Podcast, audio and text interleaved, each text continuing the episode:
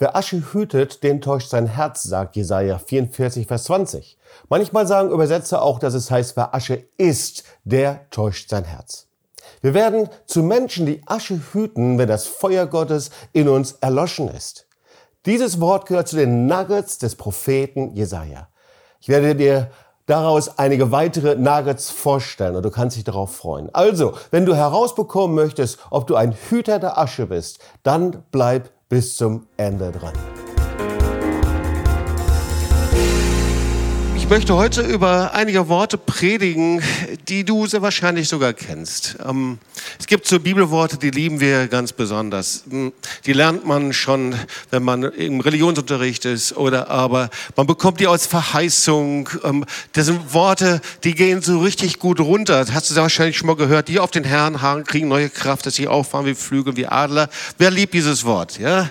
Äh, und ähm, so gibt es Bibelworte, die wir äh, immer wieder lesen und die wir mögen, die uns aufbauen. Und ich habe mir gedacht, ich möchte heute mal über einige Bibelworte predigen, die dich so richtig segnen und dich aufbauen und die Nuggets sind. Und so heißt auch diese Predigt Nuggets aus dem Propheten Jesaja. So weißt du, was Nuggets sind? Das sind so kleine Goldklumpen. Manchmal muss man die Nuggets suchen, aber diese Nuggets, die sind so groß, die musst du noch nicht mal suchen. Aber dann ganz zum Schluss äh, gibt es dann auch noch eine Anwendung, an dem du merkst ähm, und äh, ein Wort, durch das du merkst, dass der Herr sehr konkret zu dir sprechen wird. Ich glaube auch, während wir uns mit diesen Worten beschäftigen, wird der Herr dir dienen. Er wird deinen Glauben aufbauen. Vielleicht wird es sogar sein, dass äh, er dich heilen wird, dass Symptome verschwinden. Er wird dir einfach dienen, weil das Wort Gottes kommt ja nicht leer zurück und das Wort hat Macht und Autorität. Amen. Und wir sitzen hier ja nicht in der Vorlesung, in der wir unseren Geist betätigen, das wollen wir auch, und unser Intellekt betätigen, das tun wir auch und das können wir. Aber das Wort Gottes hat noch viel mehr. Es hat Macht und Autorität und es kommt nicht zurück. Es ist ein scharfes, zweischneidiges Schwert. Amen. Und es bewegt sich mit Macht und mit Autorität. Ja, Prophet Jesaja. Äh, wusstest du, dass der Prophet Jesaja das fünflängste Buch in der Bibel ist? Weißt du, wie viele Kapitel der Prophet Jesaja hat? 66 Kapitel. Jetzt können wir gleich schon Preisausschreiben machen. Eigentlich weißt du, wie viele Verse er hat? Ich sag's dir jetzt schon. 1292 Verse. Weißt du denn, was das kürzeste Buch der Bibel ist? Weißt du das? Okay, ich sag's dir, der dritte Johannesbrief mit einem Kapitel, 15 Verse und 299 Worten. Ja. Okay, also, das Buch Jesaja ist das bekannteste prophetische Buch der Bibel. Und wusstest du auch, sehr wahrscheinlich, denn du bist ja sehr wahrscheinlich Bibelleser, dass im Neuen Testament das Buch Jesaja 419 Mal erwähnt wurde. Und zwar in 23 Büchern der 27 neutestamentlichen Büchern. Also das war ähm, die beliebteste Quelle schlechthin. Ich glaube, die Autoren im Neuen Testament, die haben immer wieder zum Buch Jesaja gegriffen. Ja, immer wieder dahin. Sie haben das wirklich geliebt. Das war so wichtig. Und so, Jesaja 6, Vers 1 ist allein zehnmal im Neuen Testament erwähnt. Jesaja 53, Vers 7 ist auch zehnmal zitiert.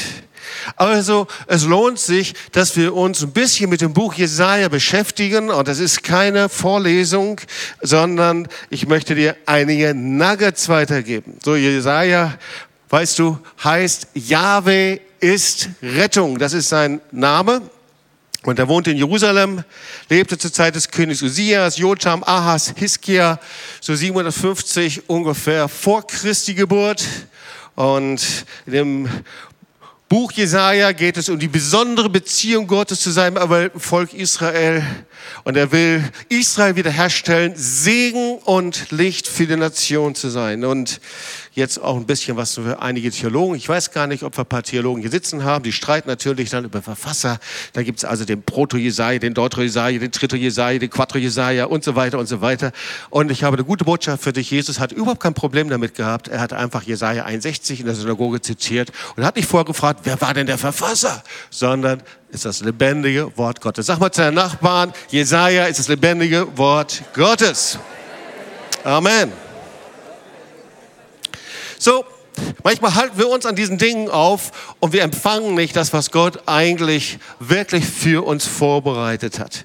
Oh, jetzt ist natürlich das Buch Jesaja viel zu dick. Ja, 66 Kapitel, das geht nicht. Also habe ich mir gedacht, ich nehme einfach mal einige Verse nur aus, aus zehn Kapitel heraus. Das heißt, die Verse befinden sich zwischen Jesaja 40 und Jesaja 50 plus minus so ungefähr. Also Nuggets aus dem Propheten Jesaja, Jesaja 40, 28 bis 31. Wenn du die Bibel dabei hast, lohnt sich einfach, das auch zu lesen. Natürlich haben wir den Beamer hier links und rechts in die Bibelstellen, die kannst du nachlesen. Aber noch viel besser ist es, wenn du in deine eigene Bibel reinschaust. Dann kannst du sogar einen Stift nehmen, das Rot ankreuzen oder irgendwas mitmachen. Keine Ahnung, auf jeden Fall. Ja, Jesaja 40, äh, 28 bis 31. Weißt du nicht? Hast du nicht gehört? Der Herr, der ewige Gott, der die Enden der Erde geschaffen hat, wird nicht müde noch matt. Sein Verstand ist unauslöschlich. Er gibt dem Müden Kraft. Jetzt kommt das Wort, das lieben wir so sehr, oder? Er gibt dem Müden Kraft und Stärke genug dem Unvermögenden. Wer hat das schon mal zitiert und sagt, Herr, das Wort ist speziell für mich? Ja? Jünglinge werden müde und matt. Welche Jünglinge haben das schon mal gesagt? Ich werde müde und mal. Okay. Kaum jemand, genau. Nur Joni da hinten. Okay, der hat sich gemeldet. Okay. Männer straucheln und fallen. Welche Männer haben schon mal Ja, ich strauchel. Okay. Aber jetzt kommt wieder die, die gute Nachricht. Aber die auf den Herren harren, kriegen neue Kraft. Ja, boah. Das mit der Kraft, das ist gut dann wieder. Gell? Mit, der, mit der Schwäche und mit dem Fallen, das mögen wir nicht. Aber mit der neuen Kraft auf jeden Fall. Dass sie laufen und nicht matt werden, dass sie wandeln und nicht müde werden. Also wollen wir mal so ein paar Dinge uns aus diesem Vers hier anschauen. Also der lebendige Gott, Yahweh, der ewige Gott, Olam Elohim, das ist der Gott, der ohne Zeitbegrenzung ist, der von Anfang bis zum Ende, der Gott der Ewigkeit. Dann steht hier, der die Grenzen, die Gesetzmäßigkeiten der Erde geschaffen hat, weil er der Schöpfer ist. Dieser Gott des Himmels, der wird nicht müde und nicht matt, weil Müdigkeit und Schwäche ist kein Kennzeichen des Himmels, sondern ist ein Kennzeichen der Schöpfung hier. Okay? Also in der Ewigkeit, unser Gott schläft noch, schlummert nicht. Also das heißt, Müdigkeit gibt es in der Ewigkeit nicht. Sorry für alle Langschläfer, tut mir leid.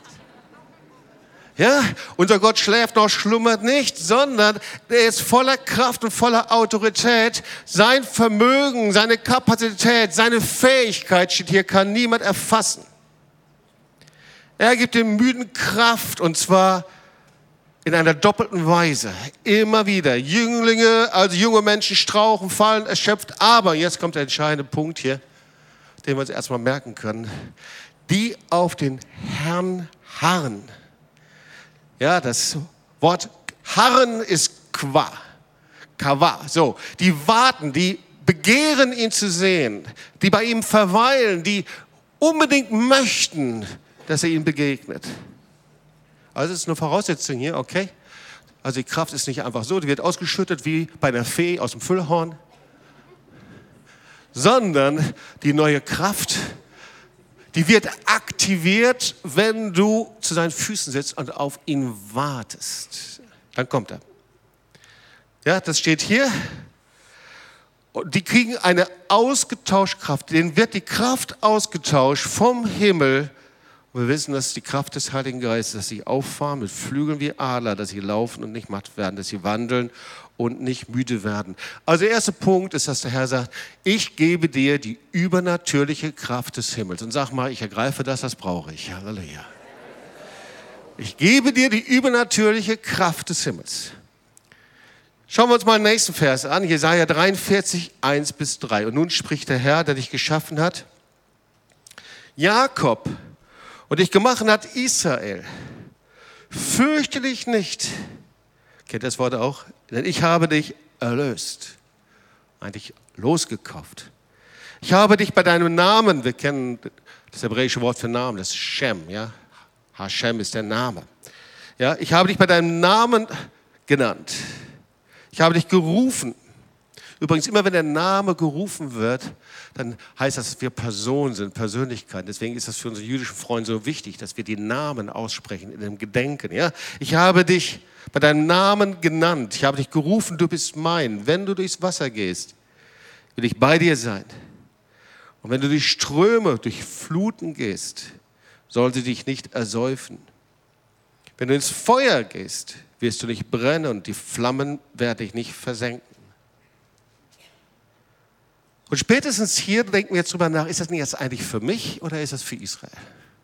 Wie ist denn das eigentlich mit diesem prophetischen Wort? Weil wir sind ja ganz schnell dabei, diese Verse und diese Prophetien für uns zu okkupieren und sagen, wow, persönlich, das ist doch herrlich, das nehmen wir, das ist ein wunderbares Wort. Aber eigentlich wissen wir ja, und hier sehen wir es in diesem Vers ganz besonders, hier geht es ja um die Verheißung an Israel. Ein prophetisches Wort an Jakob. Ich habe dich geschaffen, Jakob, ich habe dich gemacht, Israel. Und dann kommt dieses Wort direkt an sein erwähltes Volk. Fürchte dich nicht, ich habe dich erlöst. Ich habe dich bei deinem Namen gerufen. Du hast einen Namen. Und Gott sieht dann Israel wie eine Person. Und so ist das mit Prophetien, die wir uns anschauen können, Worten über Israel. Wir müssen immer die richtige Reihenfolge wahren. Und in der Prophetie ist es kein Problem, wenn diese Worte, die an das Volk Israel gerichtet sind, dann aber zurückkommen und wir sie selber auch empfangen können. Das heißt, wenn du hier sitzt und sagst, dieses Wort gehört mir auch, dann nicht einfach, weil ein Erbe übergegangen ist, so wie wir das in der Replace-Theologie hören, sondern weil wir eingepfropft sind in den Ölbaum und deswegen dürfen wir auch diese Prophetien empfangen. Und das ist das zweite Wort. Hier sagt der Herr, ich bewahre dich und ich bin bei dir. Er ist ja Immanuel. Und das sagt der Herr zu dir auch. Dieser wunderbare Gott, der sagt, egal durch welche Schwierigkeiten, Probleme du gehst, egal wie hoch die Fluten sind und die Desaster in deinem Leben, ich bin der Immanuel und ich höre niemals auf, Immanuel zu sein. Ich bin der Gott, der mit dir ist und der dich bewahrt. Und wenn du durch Fluten gehst, werden sie dich ersäufen. Und wenn du ins Feuer gehst, übrigens das Feuer, das hebräisch Esh, das Feuer, da geht es auch um Gericht. Sogar dieses Wort, wenn du es weiter übertragen willst, kannst du sogar das Wort Feuerofen nehmen. Dieses schreckliche Wort. Verfolgung ich bin mit dir. Und unser Gott ist so mächtig und so krass, dass er selbst durch die tiefsten Nöte, durch die krassesten Situationen hindurch immer noch Immanuel ist. Sag mal zu deinen Nachbarn, Gott ist und bleibt Immanuel, der Gott mit dir. Jesaja 43, 18 und 19 kennen wir auch. Ich liebe dieses Wort. Gedenkt nicht an das Frühere und achtet nicht auf das Vergangene. Denn siehe, ich will ein Neues schaffen. Jetzt wächst es auf. Erkennt ihr es denn nicht? Ich mache einen Weg in der Wüste und Wasserströme in der Einöde. Gedenkt nicht an das Frühere. Dieses Wort gedenkt, das ist ein Denkmal aufrichten, an etwas festhalten. Und eigentlich, was hier steht, ist, hey, es gibt einen Zeitpunkt, da müsst ihr wirklich vom Alten loslassen. Vom Vergangenen, vom alten Leben. Und oft ist es so, dass wir so in unsere Geschichte gebunden sind und in unserer Negativgeschichte und unseren Erfahrungen festgebunden sind, dass wir nicht loslassen können. Und genau das sagt Gott hier. Ich will etwas Neues machen. Ihr kennt dieses Wort, singt dem Herrn ein neues Lied, denn er tut Wunder. Das heißt, das, was Gott tun will, passiert immer, indem er etwas Neues tut. Und dann sagt er weiter, und ich bereite diesen Weg in der Wüste. Da ist der Herr einfach ein Spezialist drin. Wir mögen das nicht so gerne, aber der Herr ist ein Spezialist, uns durch Wüsten zu führen. Ich weiß auch nicht warum.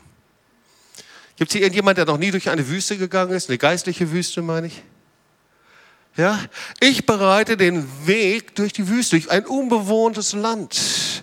Ich bereite den Weg durch Krisen, in die du gehst. Ich bereite den Weg, egal wo du bist, wie weit oder wie fern du bist, da bin ich immer noch da. Und was er eigentlich sagt mit diesem Wort hier, ich mache etwas völlig Neues und Ungewöhnliches, wenn, und jetzt kommt der Punkt, wenn du eben nicht mehr festhältst. Wenn du nicht mal in Sünde festhältst, sondern loslässt. Ich mache was völlig Neues.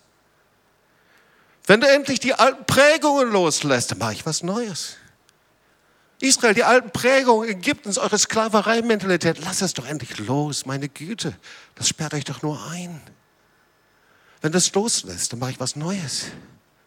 Wenn du endlich die Gedankengebäude loslässt, all diese Gedanken und Negativgedanken und Fixierung auf das Negative und Misstrauen und wir kennen doch unsere Gedanken. Oder wenn du es loslässt,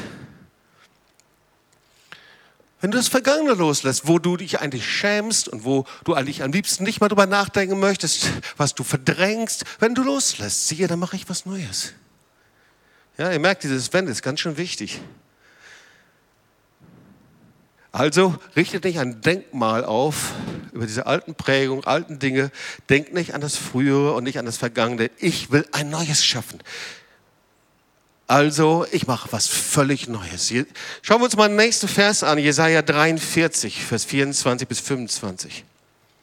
Das ist auch interessant. Da bin ich immer wieder hängen geblieben, wenn ich das äh, Propheten Jesaja, das Buch Jesaja gelesen habe. Ja, mir hast du Arbeit gemacht mit deinen Sünden. Also Gott spricht hier und natürlich, er spricht zu Israel, aber wie gesagt, wir können das auch auf uns, für uns nehmen. Ja, mir hast du Arbeit gemacht mit deinen Sünden und hast mir Mühe gemacht mit deinen Missetaten. Ich tilge deine Übertretungen um meinetwillen und gedenke deiner Sünden nicht. Das war für mich völlig neu.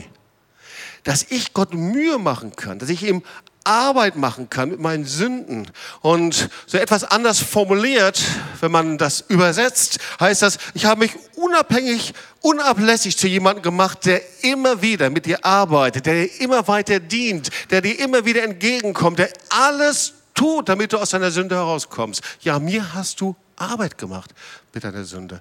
Wenn wir sündigen, machen wir Gott Arbeit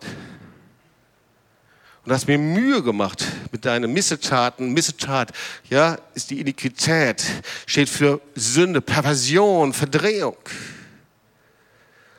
Und dann sagt er, aber obwohl das so war, man kann es auch anders sagen, Gott sagt, du hast mir echt Stress gemacht mit deinen Sünden.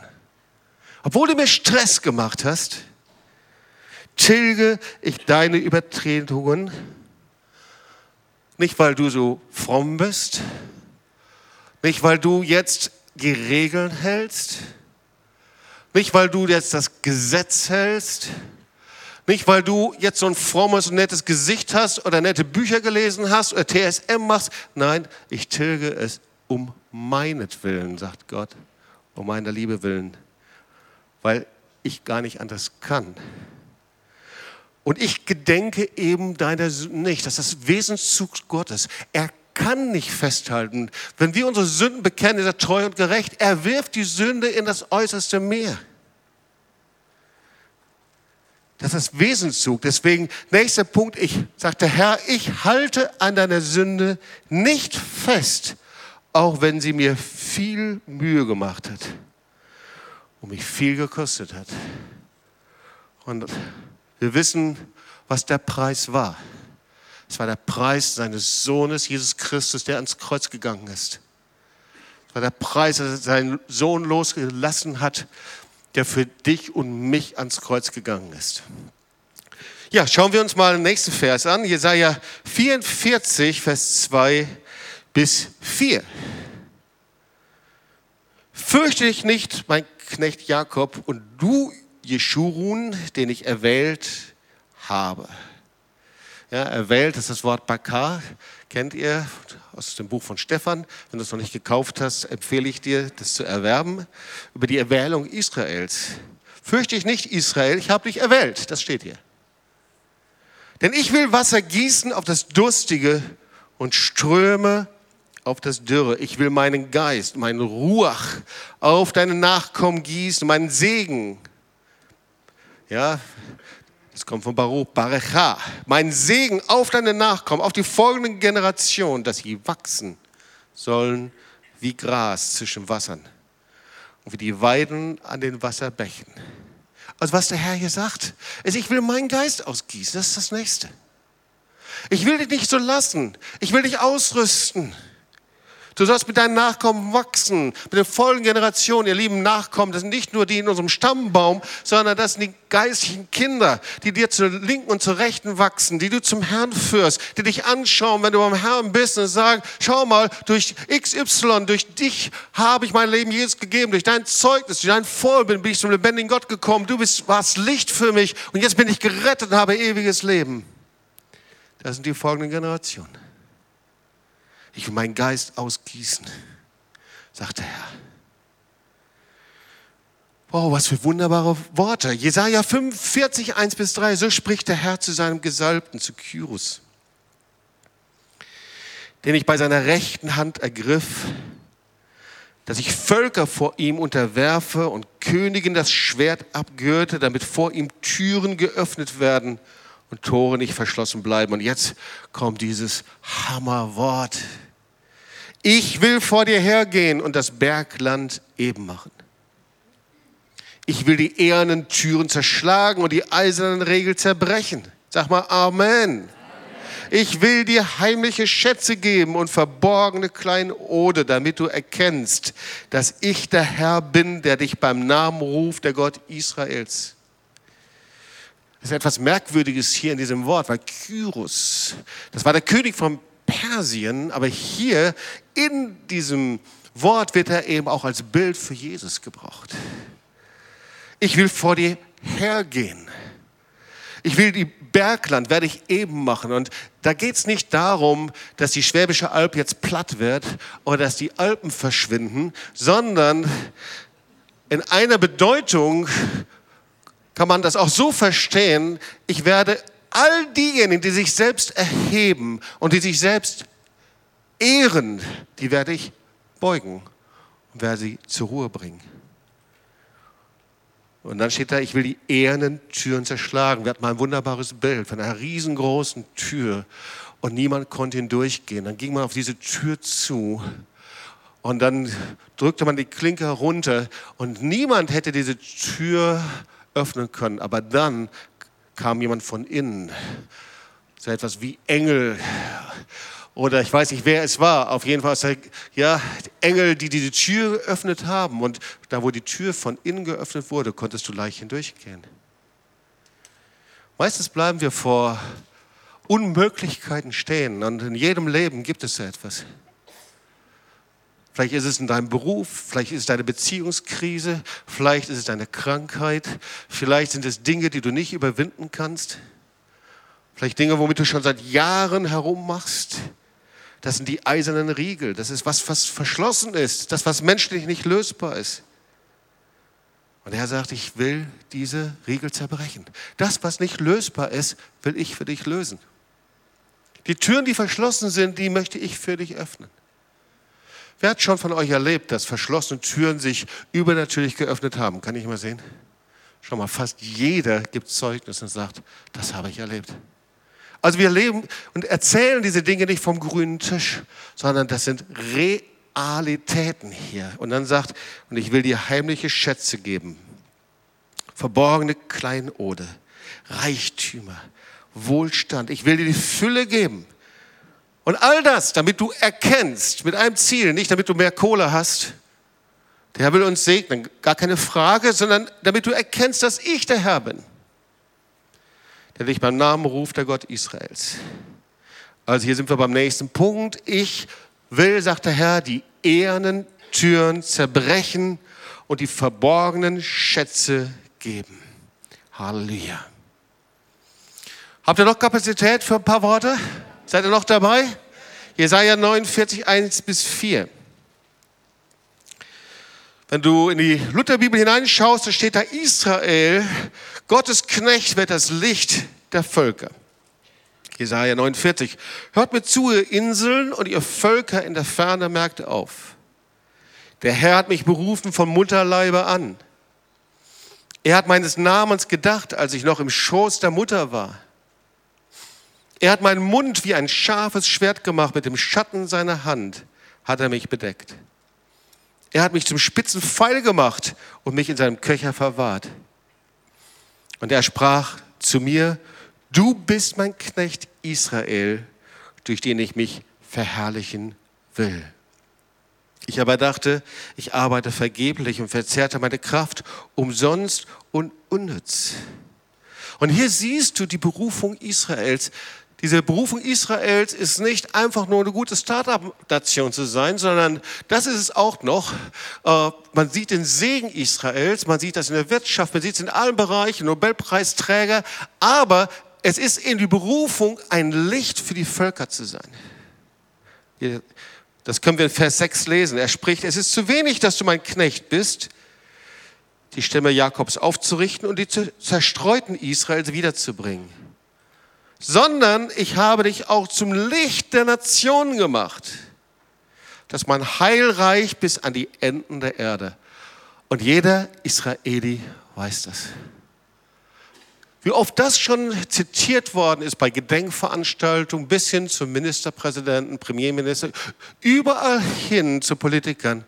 Israel, das Licht der Nation. Und Gott sagt, ich bin ein Gott der Wiederherstellung. Das, was zerstört worden ist, das stelle ich wieder her. Und das sagt er auch zu dir und zu uns.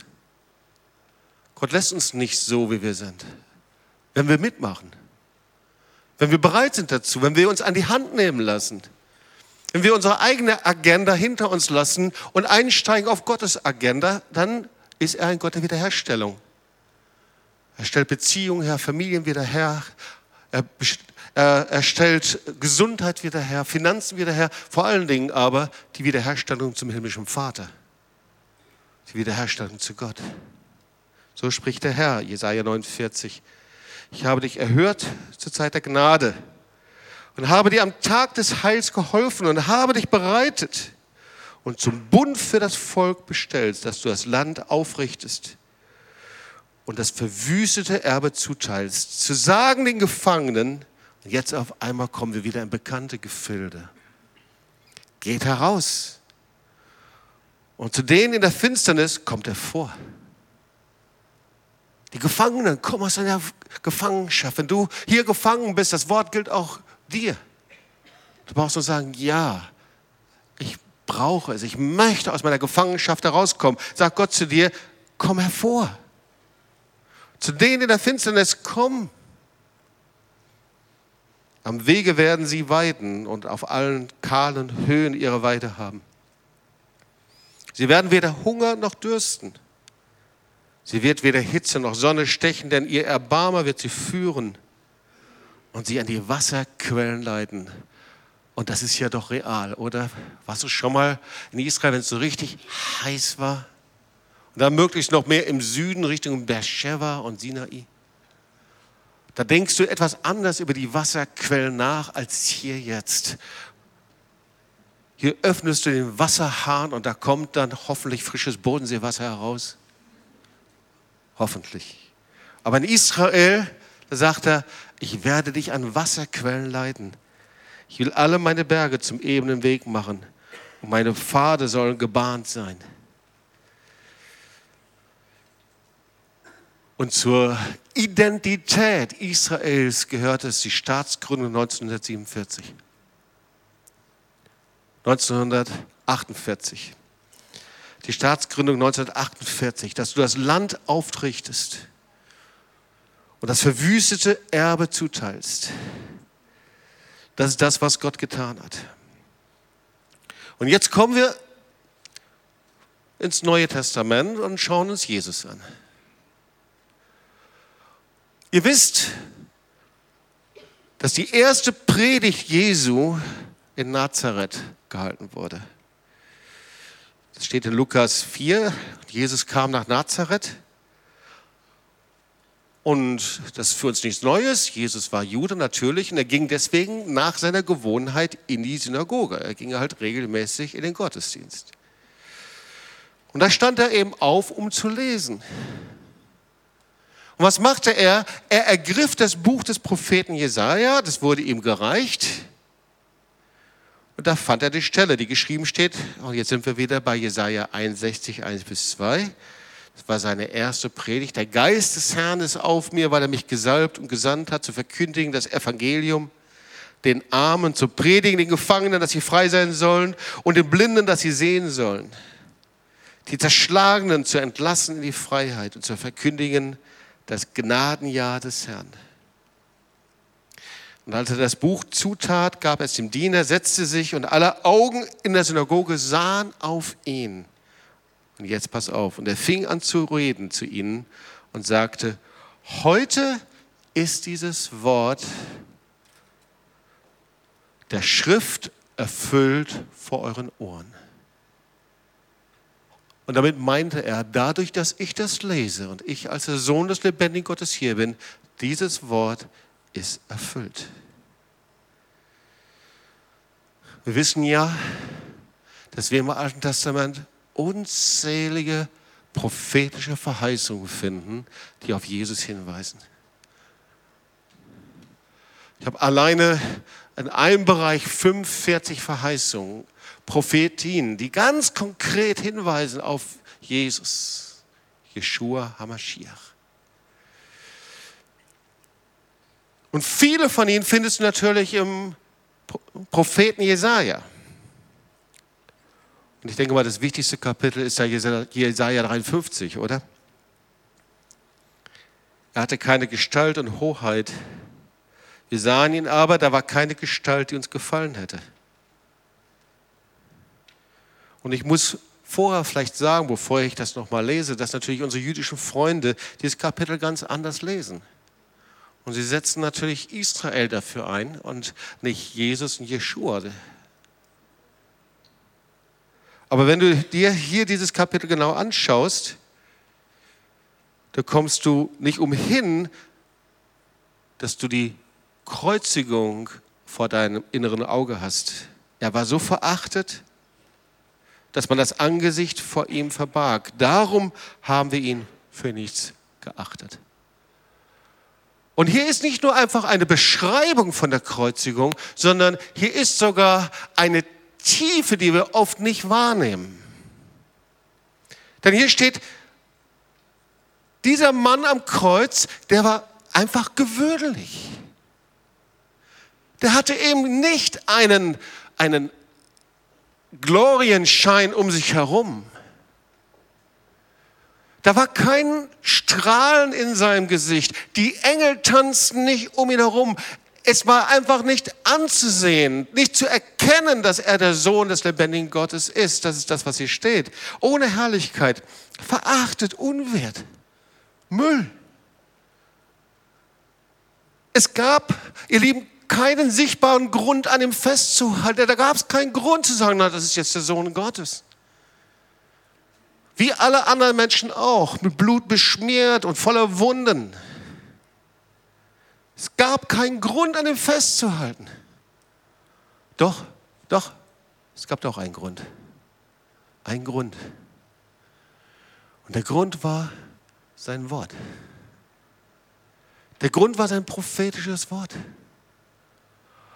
Und die, die um ihn herum standen, die Jünger, die in Entfernung waren und die Mutter Jesu, die standen da nicht, weil umherum ein Glorienschein war und die, die Engel in der himmlischen Welt gesungen haben, sondern die blieben da, weil Jesus exakt das genauso gesagt hat. Weil sie seinem Wort glaubten. Und ihr Lieben, das ist eben der Unterschied. Das, was dich zu einem Nachfolger Jesu macht, ist, dass du dem Wort Gottes glaubst, es empfängst, annimmst und glaubst. Es ist eben nicht das, was du mit deinem natürlichen Auge siehst. Es ist nicht das, was du mit deinen Emotionen fühlst, sondern es ist, dass der Herr dir es schenkt, dass du seinem Wort glaubst. Du kannst hier sitzen, auf einmal verschwindet eine Decke über dir und du glaubst dem Wort Gottes. Du weißt, dass du weißt, dass dieses Wort genau zu dir spricht, auch heute Nachmittag. Ich muss an etwas denken und vielleicht ist das ein kleiner Exkurs. Die Gemeinde Jesu wird ja sein Leib genannt. Und ich spreche nicht über eine spezielle. Es mag eine Freikirche sein, es mag eine Kirche sein, es mag ganz gleich, was es ist.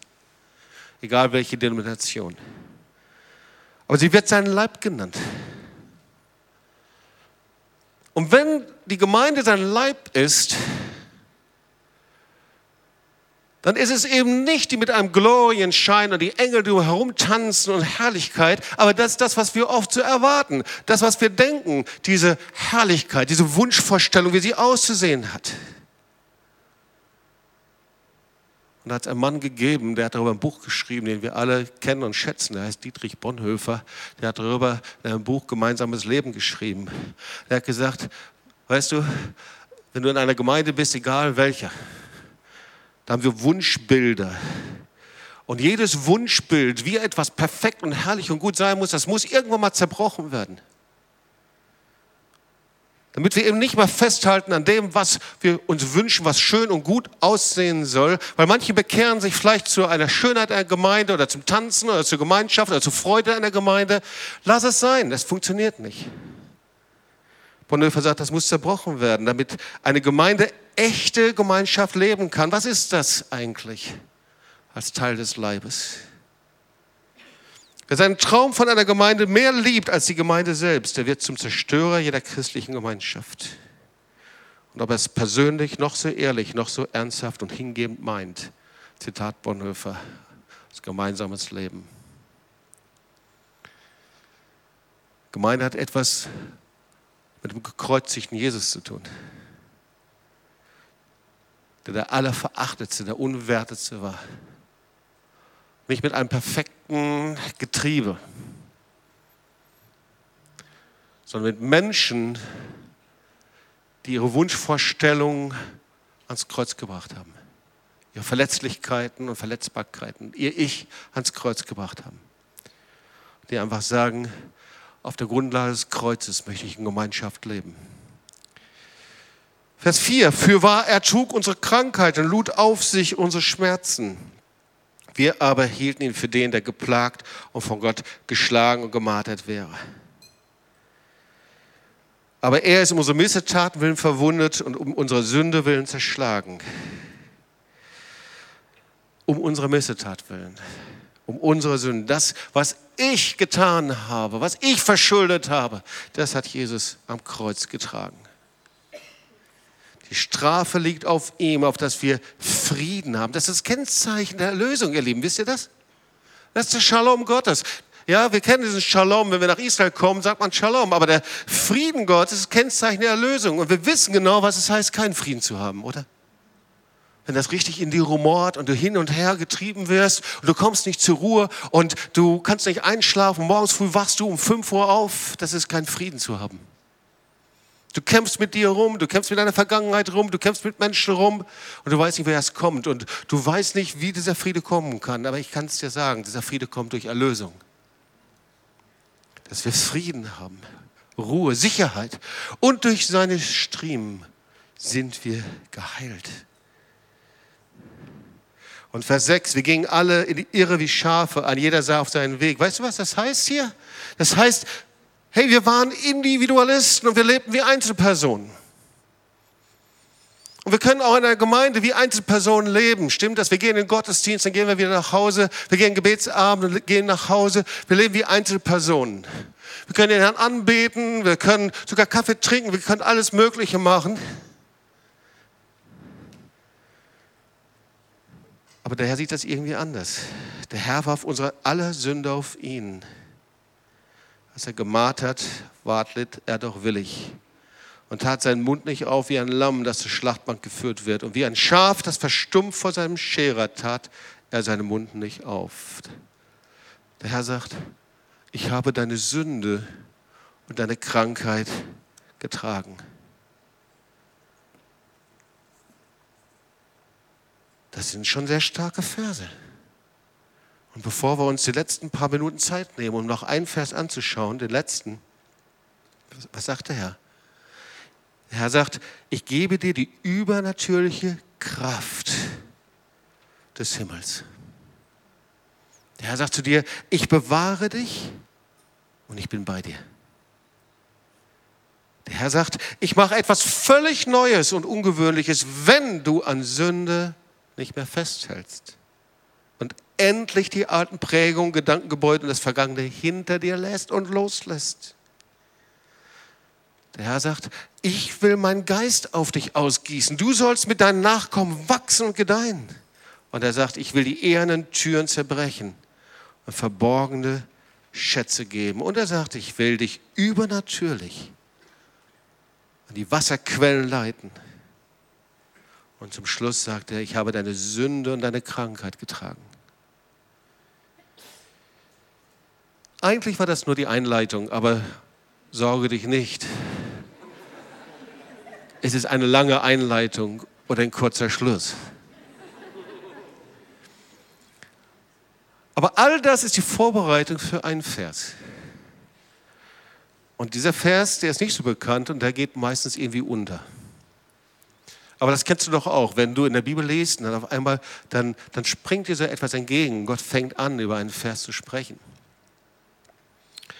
Und da steht in Jesaja 44, Vers 20, wer Asche hütet, den hat sein Herz getäuscht. Und ich sah das, wer Asche hütet, den hat sein Herz getäuscht. Wer Asche hütet, den hat sein Herz getäuscht.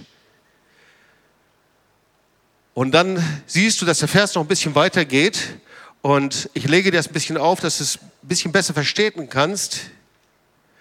Da steht, wer Asche hütet, den hat sein Herz getäuscht, sodass er seine Seele nicht erlösen kann. Oder dass er keine Erlösung für seine Seele findet. Und er sagt, ist die Lüge nicht in meiner rechten Hand? Oder anders ausgedrückt, halte ich mich mit meiner rechten Hand nicht an der Lüge fest? Etwas anders ausgedrückt hier, wer Lust hat, Asche wie ein Schäfer zu hüten, der hat seine Seele, also das Zentrum das Mitte seines Lebens hat er getäuscht. Er lebt in Täuschung. Und die Lüge ist in seiner rechten Hand. Andere Auslegungen sagen, wer sich von Asche ernährt, wenn man sich von Asche ernährt, das hat ganz fürchterliche Auswirkungen. Du verätzt deinen Mund und, äh, und bekommst Durst und das ist ungemein schädlich. Oder anders wird es zu einem Hirten, der Asche wird. Wofür steht die Asche? Naja, also wir sind ja Bibelkenner oder die meisten von uns auf jeden Fall. Und auf den Höhen in Israel wurden eben die Götzen aufgebaut und da wurden eben auch den Götzen geopfert. Das heißt, zuallererst steht die Asche für Götzenanbetung. Kann man heute übrigens genauso finden. Wenn du in die Schweiz gehst und krabbelst auf einen Berg, da hast du überall die Götzenaltäre und da hast du die äh, Yoga-Animationen und da hast du Altäre, die aufgebaut sind, Fahnen und, und so weiter und so weiter. Und die Botschaft ist Polytheismus, ja, das ist also die Vereinigung der unterschiedlichen Religionen, das ist keine Errungenschaft, sondern das ist eine uralte Götzenanbetung. Also eigentlich, was hier steht, wer Götzen anbetet, egal was es ist, ob es Geld ist, ob es Menschen sind, ob es Wissenschaft ist, der, da wo wir die Dinge an erste Stelle über Gott stellen, da bleibt mein Herz leer. Und da, wo ich das tue, da habe ich mein Herz getäuscht. Da habe ich gedacht, dass ich daher meine Befriedigung habe, daher meinen Mangel ausfülle, da meinen Frieden finde. Aber es funktioniert nicht. Er kann seine Seele nicht erlesen. Du kannst mit New Age deine Seele nicht erlösen. Du kannst mit anderen Götzen deine Seele nicht erlösen. Du kannst deine Seele nicht erlösen. Auch wenn du die größte Erkenntnis, die größte Philosophie hast, wenn du die größte Wissenschaftler bist, du kannst deine Herzen, deine Seele nicht erlösen. Und dann sagst du, ich habe die Lüge in meiner rechten Hand, ich halte mich daran fest. Die Asche steht auch für religiöse Erfahrungen in der Vergangenheit. Boah, manchmal wundere ich mich. Also viele von uns haben ja Erfahrungen gemacht und manche gute, aber oft auch nicht so sehr gute. Prägung. Da, wo ich leer geblieben bin, da, wo ich in Sünde gelebt habe oder ein Doppelleben gelebt habe. Aber wie leicht halten wir an dieser alten Prägung fest, anstatt nachzufragen, zu denken, warum hat denn das eigentlich nicht funktioniert? Das ist Asche. Altes Leben. Das ist Teil meiner Erinnerung und oft meiner religiösen Erinnerung. Das Wort Gottes sagt, wer die Hand an den Flug legt und schaut zurück, ist nicht geschafft für das Reich Gottes. Die Folge ist, dass mein Herz getäuscht ist, dass ich verführt werde, nicht erfüllt werde. Ich halte meine Rechten fest, glaube der Täuschung, ohne dass ich irgendetwas gewinnen kann. Du kennst ja die Geschichte, diese uralte Missionarsgeschichte vom Affen, kennst du ja, gell? Von der von der Falle des Affen. Mit einem ganz kleinen Loch, wo gerade die Affenhand durchkommt und da hinten drin ist eine Banane. Kennt ihr die Geschichte doch, gell? Ihr seid ja erfahrene Christen hier, aber einige eben dann doch nicht. Gut, preis den Herrn. Puh, ja. Das haben schon die Missionare erzählt in den 60er, 70er Jahren, ja, und als Beispiel von Sünde. Und dann versucht man eben das Schöne zu haben und greift durch dieses Loch hindurch. Und der Affe ergreift die Banane. Und weil er nicht bereit ist, die Banane loszulassen, ist er gefangen. Er kommt nicht mehr weg. So sind wir mit unseren alten Erfahrungen, religiösen Erfahrungen. Wir sind nicht bereit, unsere Prägungen loszulassen, damit der Heilige Geist nicht was Neues machen kann. Die Asche steht auch für jemanden, der sich seine Befriedigung und Anerkennung bei wertlosen Dingen holt, die ohne Bestand sind. Das Wort Gottes spricht doch von Stroh und Stoppeln. Ihr kennt das Wort. Ja, ich baue meine eigenen Dinge. Gott hat nichts dagegen, dass es mir gut geht, dass ich gesegnet bin, dass ich mich um Dinge kümmere. Aber er hat ein großes Problem damit, wenn ich das über ihn stelle. Wenn das über meinem Leben regiert. Jeder von uns wird irgendwann mal vom lebendigen Gott stehen. Die Frage ist, hat das Bestand, das, was ich tue?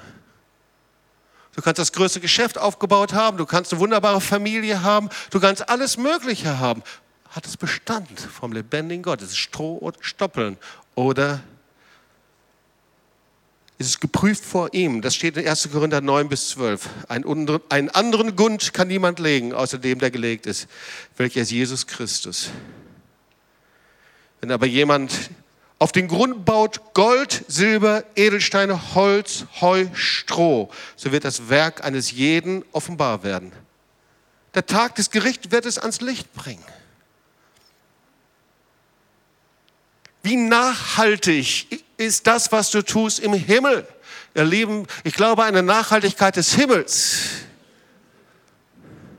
hat das Bestand vor ihm. Oder sagt der Herr, und schaut dich oder mich an und sagt, wie hast du deine Zeit verbracht? Wie viel habe ich dir anvertraut?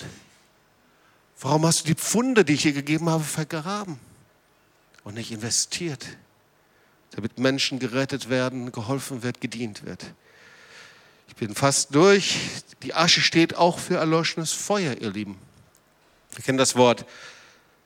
Jesus sagt, ich bin gekommen, Feuer auf die Erde zu werfen. Was wollte ich lieber, als dass es schon brennt? Es gibt so viele Menschen, die haben angefangen mit dem Feuer des Heiligen Geistes, mit der Kraft Gottes, mit der Feuer, mit dem brennenden Feuer der ersten Liebe zu Jesus. Aber dann haben sie das Holz nicht nachgelegt, das Holz des Gebetes, das Holz der Hingabe, das Stück Holz deiner Liebe zum Herrn, das Stück Holz im Gottesdienst anzubeten, das Stück Holz in der Zellgruppe, einfach das Wort Gottes zu empfangen, das Stück Holz einfach mit einem willigen Geist dein Leben aufzuräumen, das Stück Holz Seelsorge dir dienen zu lassen. Die haben einfach aufgehört damit. Das Feuer wurde kleiner und kleiner und kleiner. Und so ist ja nur noch Asche da. Und wer versucht, Asche anzufinden? Niemand, oder? Wir müssen diese Asche beiseite schieben und erlauben, dass Gott ein neues Feuer anzündet. Und das tut er auch.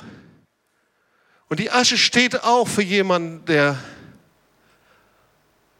festhält an altem Leben. Es gibt Menschen, die gehen mit Jesus und die gehen mit Gott, aber ich halte fest. Und wenn du mit ihnen sprichst, dann erzählen sie dir all die Katastrophen, all die Desaster, all das, was schiefgelaufen ist. Sie haben ihre Identität in ihrem Desaster, anstatt in ihrem neuen Leben Jesus Christus. Lass doch los. Gedenke nicht mal an das Vorige, lass doch los. Es gibt keine Verdammnis für die in Christus Jesus sind. Hör doch auf, dich zu verdammen und zu verklagen und dich festzunageln, sondern empfang das, was Jesus für dich hat. Und zum Schluss, die Asche steht für Trauer. Trauergeister. Da gibt es ein wunderbares Wort. Und jetzt sind wir wieder bei der Predigt Jesu. Zum Ende dieser Predigt. Das ist das, was er in Nazareth gepredigt hat. Da steht nämlich noch mehr. Da steht, er hat mich gesandt zu verkündigen ein gnädiges Jahr des Herrn, ein Tag der Rache unseres Gottes, zu trösten der Trauernden, zu schaffen den Trauernden zu Zion, dass ihnen Schmuck statt Asche, Freudenöl statt Trauer und schöne Kleider statt eines betrübten Geistes gegeben werden. Und eigentlich steht da, das ist der Kopfschmuck, die Krone des Priesters. Und vielleicht schleppst du diese Asche noch mit dir herum. Und er möchte dir stattdessen Schmuck, den Kopfschmuck des Priesters geben. Der Kopfschmuck, das ist die priesterliche, das, was der hohe Priester getragen hat, ja? Das ist wie eine Krone gewesen. Da stand etwas drauf. Da stand heilig dem Herrn drauf. Ausgeliefert dem Herrn. Und er sagt, komm, gib mir doch deine Asche. Du, hör doch auf, deine Asche zu hüten, darauf aufzupassen, festzuhalten, deine Vergangenheit. Dich zu täuschen, dich festzuhalten. Mit deiner rechten Hand an Lügen in deinem Kopf, an Täuschungen, Verführungen. Lass doch los. Ich gebe dir ein, ich gebe dir Schmuck statt Asche. Eine Krone steht heilig dem Herrn drauf. Herr, ich lebe in Reinheit, Heiligkeit für dich. Und Freudenöl statt Trauerkleider. So oft laufen wir rum und wir haben diese Trauerkleider, wir werden sie nicht los und sind in so eine Schwere drin und wissen nicht warum. Du wachst morgens auf, Trauerkleider, du gehst abends ins Bett, Trauerkleider. Und der Herr sagt, ich habe etwas für dich. Das ist das Freudenöl des Heiligen Geistes und ein Gewand des Ruhms statt eines betrübten Geistes. Wow. Dieser mächtige, wunderbare Gott ist hier. Komm, lass uns mal aufstehen und wir wollen zusammen beten.